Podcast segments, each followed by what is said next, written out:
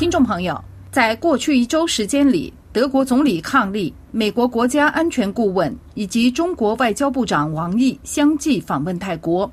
更加值得关注的是，在全球多地爆发战争，导致多方面局势紧张的情况下，中美两国高级官员在曼谷举行会谈，延续中美领导人去年会晤时关于保持战略沟通、负责任管控双边关系的承诺。泰国新闻报道。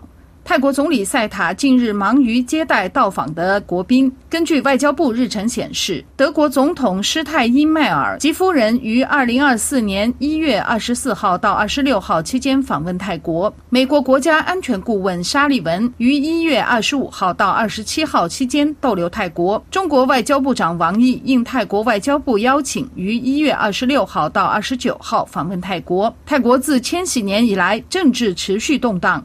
频繁的军人政变和军人执政导致西方盟友望而却步。另据报道，美国国家安全顾问沙利文周五礼节性拜访泰国总理兼财政部长塞塔，双方在总理府讨论了关于安全、清洁能源、贸易和缅甸危机等领域的合作。泰国经理人新闻评论称，当前华盛顿正在与北京争夺对美国长期盟友泰国的影响力。近年来，北京利用外交和经济影响力扩大其全球影响力，与美国形成了竞争。泰国则选择与世界列强保持巧妙的平衡外交关系。据悉，中泰两国外交部长定于周日签署互免签证协议。在此之前，中国与新加坡互免签证决定于今年二月九号起生效。中国此前还对德国、法国、意大利、荷兰、西班牙、马来西亚六个国家试行单方面免签政策。当地媒体聚焦中美官员在泰国探讨国际地缘政治问题。外界预料，中美两国重量级领导人讨论的话题还包括了中东。乌克兰、南海以及朝鲜半岛问题。关于台湾议题，泰国标准新闻网报道，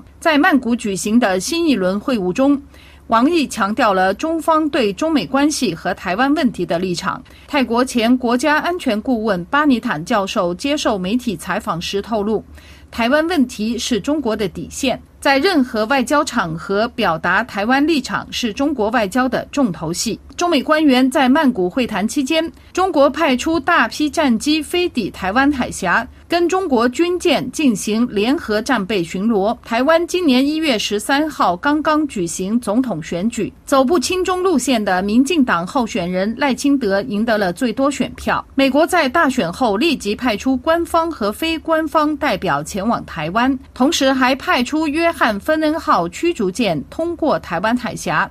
北京对此感到愤怒。菲律宾总统小马克思贴文祝贺赖清德当选台湾总统，同样引起北京外交抗议。小马克思随即对菲律宾媒体公开表示，致贺只是出于礼貌，菲律宾政府并不支持台湾独立。作为美国在亚洲地区的重要盟友，菲律宾2023年同意美国增加四个军事基地，为美军监视中国在南海和台湾周围的活动提供了重要的战略前哨。新加坡联合早报周六报道，王毅会晤沙利文时表示，台湾问题是中国内政，台海和平稳定的最大风险是台独，中美关系的最大挑战也是台独。关于红海危机，泰国媒体报道，目前红海地区的紧张局势愈演愈烈。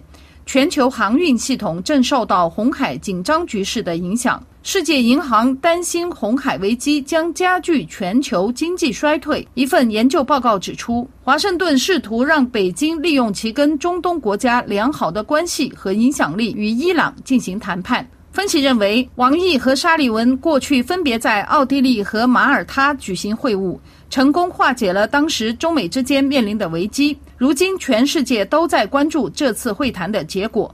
据称，双方促成两国元首将于中国新年通电话，以及美国国务卿布林肯今年将再次访问中国的共识。曼谷商业新闻二十七号发表署名文章，专题为解读沙利文、王毅曼谷谈话，指出。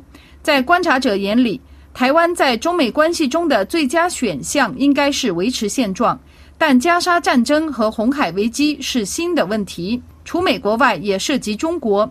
近年来，中国努力在中东发挥更大作用。华盛顿希望中国继续参与解决加沙战争等全球危机问题。同样值得注意的是，在王毅和沙利文会晤的同时，中国外交部副部长孙卫东访问北朝鲜。另据报道称，俄罗斯总统普京即将访问平壤。北朝鲜积极拉拢中国和俄罗斯。关系到朝鲜半岛的安全，乃至牵动全球稳定。曼谷江峰，法国国际广播电台中文部撰稿。